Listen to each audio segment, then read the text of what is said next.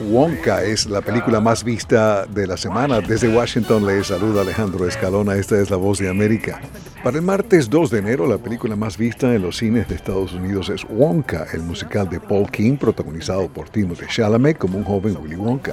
Rumbo a su cuarto fin de semana, el lanzamiento de Warner Bros. ha recaudado hasta la fecha unos 143 millones de dólares en Estados Unidos, incluyendo los ingresos de taquilla correspondientes al feriado del lunes primero de enero. El día de Año Nuevo fue uno de poco movimiento en la capital estadounidense, aunque muchos turistas y locales visitaron los museos del Smithsonian comenzando 2024. En casa vimos Maestro. En Netflix se comenta que tanto Bradley Cooper como Carey Mulligan serán nominados al Oscar. Dos escenas de esa película pasarán a la historia, pensamos, cuando Bernstein dirige Mahler y la escena del desfile de Acción de Gracias en Nueva York en la que Snoopy pasa por una ventana. Las postulaciones al premio de la Academia serán anunciadas el 23 de enero y la ceremonia tendrá lugar el 10 de marzo. Una película que ya está en Amazon Video es Sound of Freedom con Jim Caviezel, una producción ejecutiva de Mel Gibson. La película generó mucho interés en América Latina y Estados Unidos por el tema del tráfico infantil, con canciones cantadas por Shakira y Mercedes Sosa, entre otros, en Sound of Freedom actúan Cristal Aparicio, Mira Sorbino y Eduardo Verasti. En 2024, la voz de los Estados Unidos de América cumple 82 años. VOA fue creada el 1 de febrero de 1942.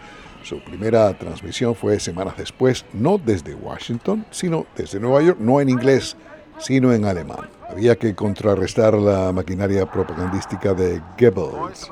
Gracias en parte a La Voz de América y a Hollywood, por supuesto. El mundo supo de los artistas y jazzistas estadounidenses, sus bailarines y cantantes. El servicio en español de Voz de América comenzó décadas después. Una de nuestras resoluciones, a ver si la cumplimos de Año Nuevo, es leer en los próximos 365 días las biografías que no leímos en 2023. Solo My Name is Barbara de Streisand tiene 970 páginas, también se ven muy interesantes.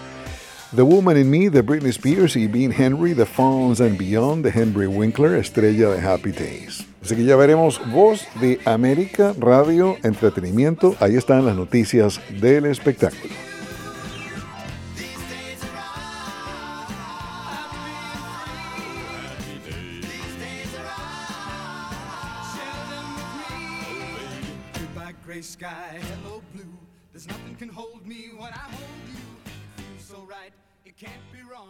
Rocking and rolling